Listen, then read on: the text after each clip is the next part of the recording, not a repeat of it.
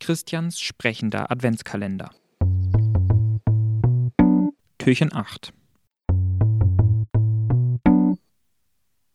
Vom Wohnzimmer aus schaut Leon seiner Mutter zu, wie sie ihre Schuhe zubindet und nach dem Rucksack greift. Okay, Leon, du weißt, wie das läuft. Das Essen steht in der Mikrowelle, einfach auf drei Minuten stellen. Fernsehen, nur Kika oder Super RTL, ansonsten darfst du mit den Sachen aus deinem Zimmer spielen. Und wenn etwas sein sollte, dann rufst du die Nummer auf dem Zettel in der Küche an.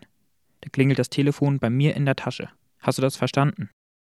Leon nickt langsam. Okay, sagt Marie.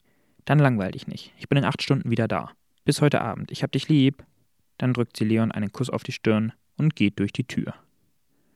Schon als sie ins Schloss fällt, fühlt sich Leon einsam. Was macht er denn jetzt mit dem Tag? Er greift zur Fernbedienung und schaltet sich durch die Programme. Auf Super RTL und Kika kommt aber nur Zeug für Kleinkinder. Auf einem anderen Sender läuft ein Film. Schwarz-weiße Menschen rennen über die Felder, sie haben Helme auf und Gewehre in der Hand.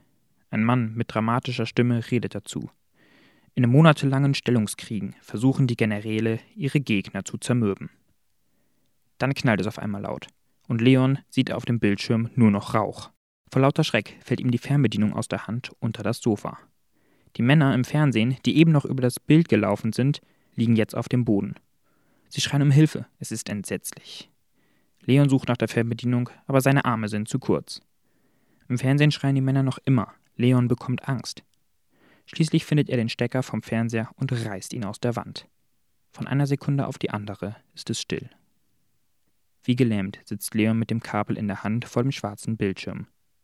Eine Träne kullert über sein Gesicht. Schließlich schafft er es aufzustehen. Er geht zur Garderobe, zieht sich die Jacke an und bindet sich die Schuhe. Dann geht er raus. Auf direktem Wege läuft er zu Lea. Es ist nicht weit, vielleicht zehn Minuten zu Fuß. Unzählige Male ist Leon im Weg schon gelaufen. Er weiß, bei welchen Straßen man besonders aufpassen muss. Vor Leas Haus zögert er kurz. Er weiß, dass er nicht hier sein darf, aber dann drückt er das Gartentor auf, läuft zur Haustür und klingelt. Nach einem kurzen Augenblick öffnet Lea die Tür einen Spalt breit. Was machst du hier? fragt sie Leon. Mir ist langweilig, sagt er. Darf ich reinkommen? Nein, antwortet Lea scharf. Du darfst nicht mal hier sein.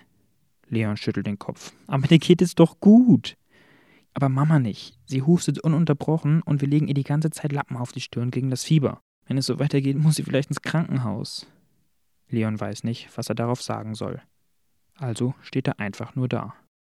Du musst gehen, sagt Lea, sonst bekomme ich großen Ärger. Lass uns später telefonieren. Aber Leon will nicht telefonieren. Er will mit Lea spielen, im Garten auf den Baum klettern und mit dem Hund Gassi gehen.